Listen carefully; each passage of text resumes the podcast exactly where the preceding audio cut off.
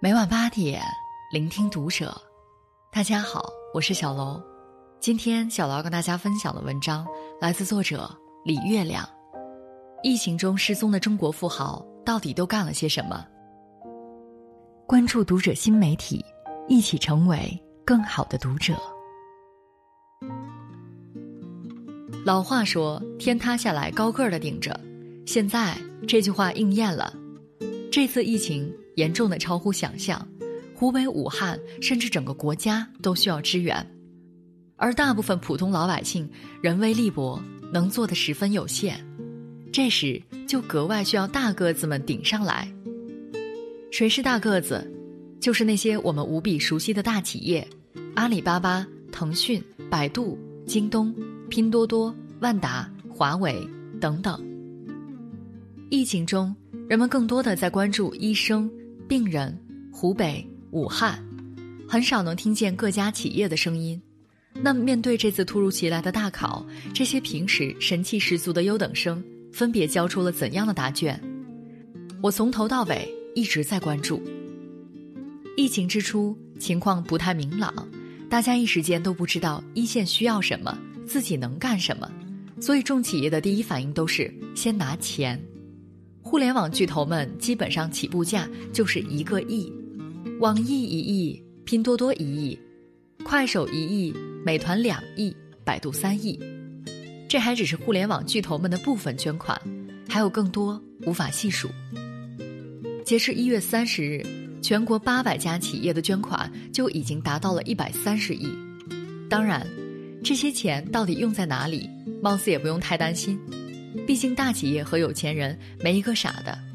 这次疫情中捐了一点五亿的曹德旺先生就说了：“你们用曹德旺钱的时候要小心，要把钱用好。我们会有非常严厉的监管。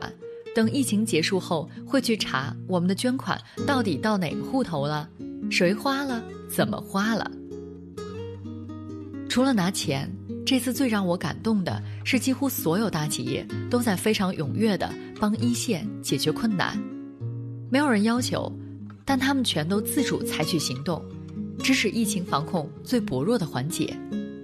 疫情发生后，武汉医疗物资告急，在某会不紧不慢地表示收了价值三亿多的物资，发放了五千多万的时候，来看看我们的互联网巨头们的行动力。京东物流第一时间开通救援武汉物资的特别通道。把捐赠的一百万只口罩及六万多件医疗物资送到了武汉，是最早到达前线的互联网支援物资之一。阿里巴巴国际站也立刻展开了全球寻源，从几十个国家采购口罩、防护服、护目镜等重点物资，很短时间里就搞定了六百五十万件医疗物资，直接送达武汉。腾讯同样优秀，全球采购物资，第一时间包机抢运。并且准确地送到需要的一线人员手中。可能有网友听说过一月三十日晚上的劫机事件，当时武汉协和医院医疗物资全面告急，一时间又没办法从其他渠道获得，非常着急。一月三十日晚七点，腾讯联合复兴的包机降落在武汉天河机场，飞机上装的是从英国、日本抢购来的医疗物资，四点万件医用防护服，十万个口罩。据说协和医院从网上得知腾讯包机直送的消息后，参与了劫机行动，直接到机场拿货，这才解决了防护服和口罩短缺的燃眉之急。截至二月九日，腾讯已联合全球伙伴采购了三百三十万个口罩、十二万套防护服、二点二五万成人纸尿裤，以及大批防护手套、护目镜、消毒液、呼吸机、耳温枪、酒精、检测试剂盒等防疫物资。都已送达前线并完成发放。在国内物资告急的时刻，这些国际化的大企业通过自己的全球思维和全球运作能力，高效、准确、切切实实的解决了许多难题，真的非常了不起。武汉封城后，医护人员吃饭一度成了问题。一月三十一日，武汉四家医院向拼多多发出求助，食堂缺菜。医护人员本已体力透支，很容易营养不良，紧急请求果蔬援助。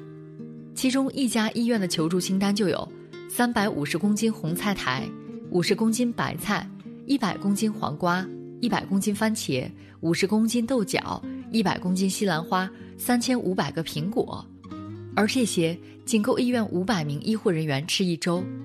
拼多多抗疫工作组接令后，立刻行动，紧急从全国各产区筹措新鲜蔬菜水果。短短两天后，拼多多的一百吨蔬果就陆续抵达了四家医院的食堂。白菜、西兰花、土豆、青椒，两万多个苹果，够五千名一线医务工作者吃一个月的了。另一边，阿里巴巴盒马也不甘落后，弄了三万斤车厘子，捐给了武汉七十二家医院。送货的小哥八成还有点害羞，放下货，逃也似的离开了现场。当然，可不是送点车厘子就完了。盒马生鲜随后没完没了的给医护人员送东西。价值二十万的宁夏盐池滩羊，一百吨库尔勒香梨，一千四百箱烟台红富士，一千箱柑橘，三千箱方便面。此外，疫情期间，他们还给几家武汉医院免费提供一日三餐，可以说是非常贴心了。疫情到来后，许多农民的水果蔬菜都没了销路，无数芒果、草莓、白菜、西兰花、西红柿、百合花留在田里，无人问津。农民们一筹莫展，只能眼睁睁地看着它们烂掉。辛苦劳作不易，这点收入是他们满心的盼望。网上不时能看到农民们抹眼泪的新闻，让人特别心酸。其实，另一边的老百姓也需要菜，只是不知道怎么从农民手里买。很快，大企业们就有行动了。阿里巴巴旗下的天猫、淘宝、聚划算、盒马、饿了么、菜鸟。联合发起爱心助农计划，开足马力卖菜。盒马很短时间里就卖掉了全国各地六百多吨滞销果蔬。广西永福的砂糖橘，浙江德清的春笋，山东临沂的白菜、茄子、小番茄，纷纷飞入寻常百姓家。另一边，京东也不甘示弱，京东直播与京东生鲜、京东秒杀、京东物流、京东云等全方位协作。开启了疯狂带货模式，四川大凉山草莓、山东寿光蔬菜、云南向阳蜜瓜，短短十几天，京东就帮助卖出滞销生鲜农产品销售三千九百吨，累计帮助三万四千三百八十六户贫困户打开了滞销农产品的销路。每个数字背后，都是一颗颗农民悬着的心呐。大家都在紧张的抗议，然而还是有一小撮人借机搞事情，发国难财。京东和阿里巴巴都在第一时间就发布了声明，平台所有口罩绝对不允许涨价。淘宝微博也发出公告，截至二月四日，阿里巴巴已拦截、删除可疑问题口罩五十七万件，永久清退十五家违规口罩类店铺，其中五家还移送到了执法机关。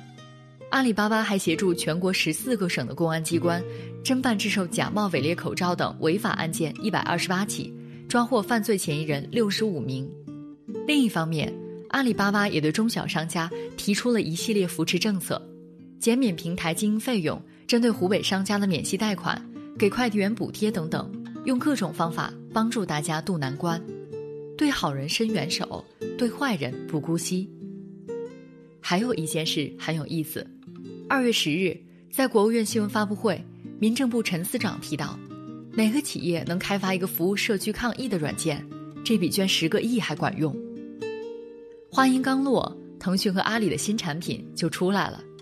阿里云公众号当天就推送了一篇文章，听说国家有需要，我们已经准备好了，宣告阿里云联合支付宝、钉钉推出免费的智能社区疫情防控小程序，可以帮助社区一线工作人员完成出入登记、社区打卡、疫情通知等工作。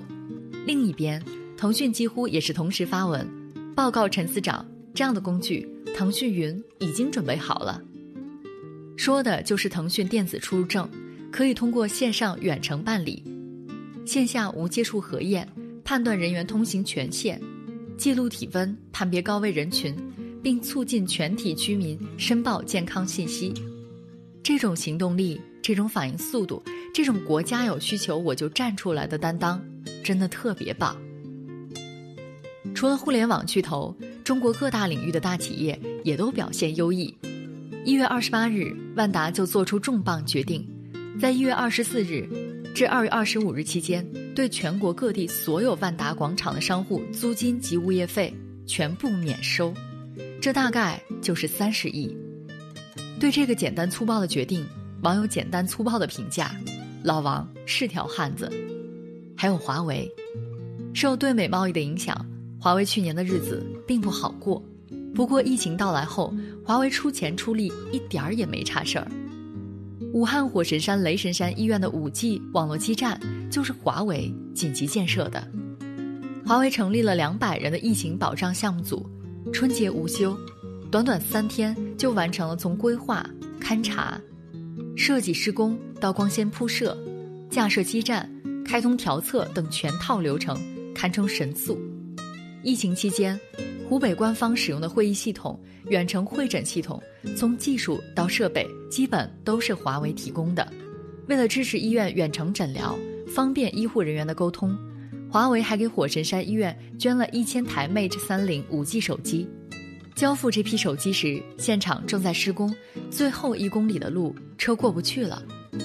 华为四位员工手提肩扛，用了整整三个小时，把一千台手机一箱箱的扛到交付地点。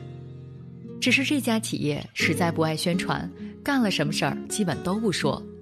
早在大年初一，华为就已经在往武汉发救援物资了，但这事儿还是帮忙协调运送的长沙邮政局发了报道，人们才知道，这批救援物资就是华为的。还有华为一百多位工程师在火神山医院搭建网络的消息，也是湖北卫视无意间拍到的。这些在华为的官网上都看不到。这就是华为的风格，做事低调，很少宣传，但是出手果断，从不含糊。宣传也好，不宣传也罢，这次疫情里，中国的大企业真的都表现出了铮铮铁骨。他们有钱，有技术，有想法，有创意，有速度，更有一腔家国情怀。国家最需要的时候，他们一个接着一个。毫不犹豫地站了起来，做出了巨大贡献。艰难时刻，社会需要英雄人物，更需要英雄企业，因为一个大企业的力量是普通人的千万倍。老百姓常说事儿上见，平时怎么说的天花乱坠都不算，关键时刻见真章。而这次中国企业的优等生们的集体亮相，堪称完美。这些我们平时一直支持和信任的企业，在关键时刻没有辜负我们，这真的让人特别感动和欣慰。此刻，我们终于可以骄傲地说：“不枉我们爱你们一场，谢谢。”